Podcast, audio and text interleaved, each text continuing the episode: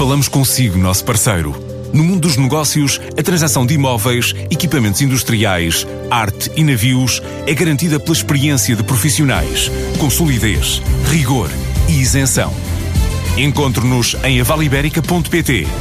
A Vale Ibérica, porque é de leilões que estamos a falar. Três cidades europeias tornaram-se inteligentes e já pouparam até 50% no consumo de energia. São as cidades pioneiras do projeto Remo Urbano, que introduz modelos de negócio associados à internet das coisas.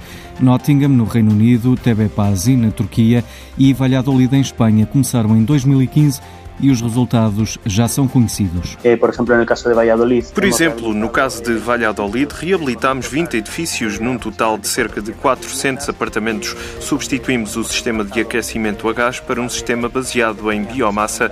Também implementámos soluções de isolamento térmico e de melhoria de envolvente dos edifícios. Neste caso, a redução foi de cerca de 40% e com uma redução das emissões de CO2 de 90% apenas através desta alteração na fonte energética que estamos a utilizar. Miguel Fuentes coordena o projeto e esta semana participa na conferência IoT for Smart Cities no ISCTE em Lisboa.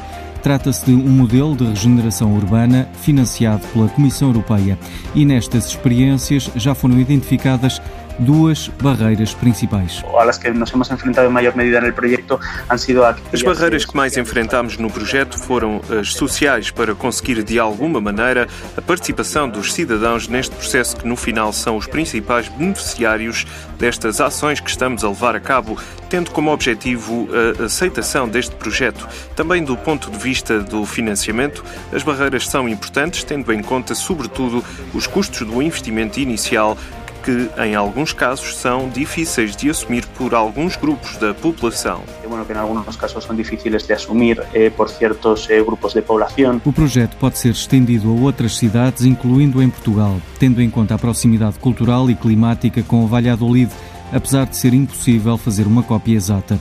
Para o gestor Sebastião Lencastre, fundador da EasyPay, este projeto é um exemplo de como a tecnologia pode ser uma ferramenta para melhorar o bem-estar e o ambiente. Este é mais um exemplo do sucesso que conseguimos atingir quando aplicamos a tecnologia na resolução de problemas concretos.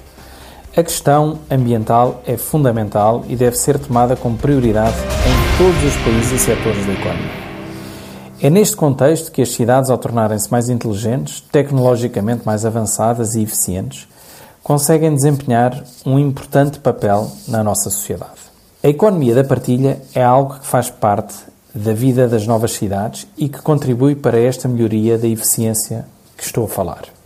São soluções como as bicicletas Gira ou as motas Acciona, para dar alguns exemplos de Lisboa, e são dois projetos em que a EasyPay participou e que tem muito orgulho de fazer parte.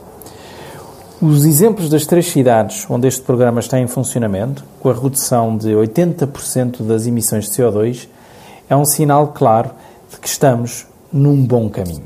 E a startup portuguesa Dobsware criou uma aplicação de campismo para telemóvel que permite assinalar e localizar locais em todo o mundo. A empresa madeirense desenvolveu a aplicação em parceria com os alemães da Global Camping Pulse.